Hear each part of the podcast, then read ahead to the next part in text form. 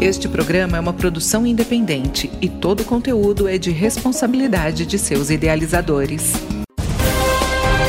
Cidadania, Cidadania em Foco. Cidadania em Cidadania em Foco.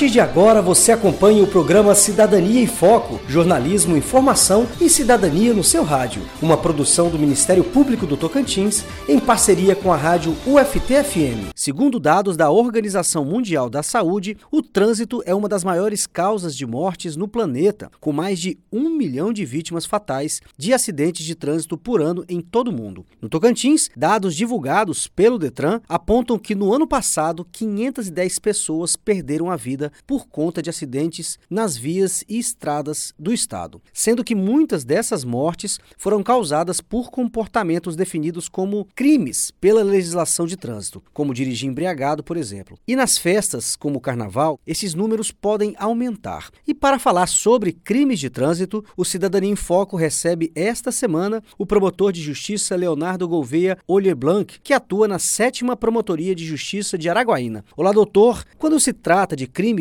e acidentes de trânsito, o Ministério Público tem uma atuação preventiva também?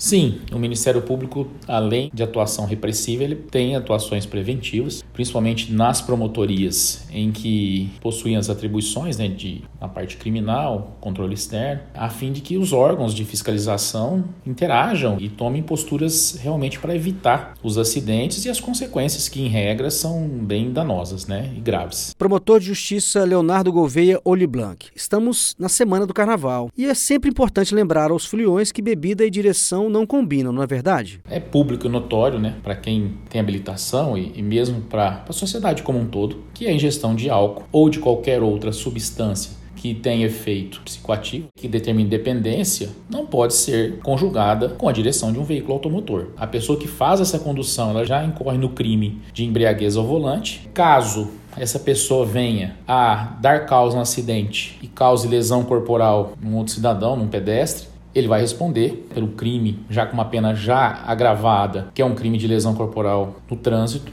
culposa. E caso venha a falecer, a pena se agrava ainda mais. Hoje nós temos uma pena de 5 a 8 anos por um homicídio culposo na direção de veículo automotor. Doutor, no carnaval e em grandes eventos, como exposições agropecuárias, cavalgadas, shows, os municípios têm o dever de se prepararem para esse tipo de evento, como aumentar a fiscalização, definir trajetos para os foliões, para as pessoas que estão aproveitando essa festa, por exemplo, para evitar acidentes. Como é que é isso? Sim, os municípios e as forças de segurança do Estado também. Tem que ser uma conjugação de esforços, né? Muitas vezes o Ministério Público também participa dessa coordenação, principalmente cidades onde esses eventos são potencializados. Nós temos Tocantins a maior cavalgada da América do Sul, cidades que têm carnaval como um grande momento espetáculo do ano. Então essas cidades realmente precisam ter estrutura e as forças de segurança precisam também estar atuando de uma forma diferenciada. Doutor Leonardo Gouveia Leblanc, para a gente finalizar.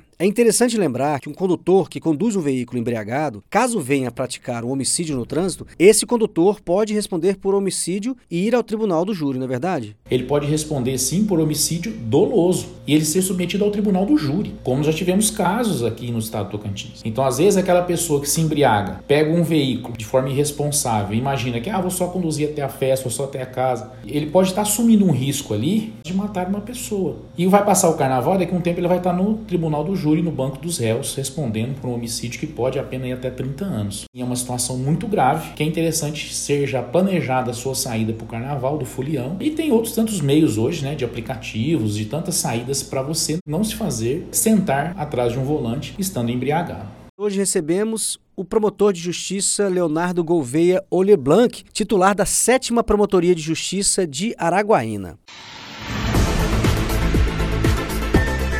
Chegamos ao fim de mais uma edição do programa Cidadania em Foco, uma produção do Ministério Público do Tocantins em parceria com a rádio UFT-FM. Produção e redação Daiane Fernandes. Apresentação João Lino Cavalcante. Edição Jales Barros. Coordenação de jornalismo Denise Soares. Ministério Público do Tocantins. Há 35 anos, conectando você com seus direitos. Cidadania, Cidadania em Foco. Cidadania em Cidadania em Foco.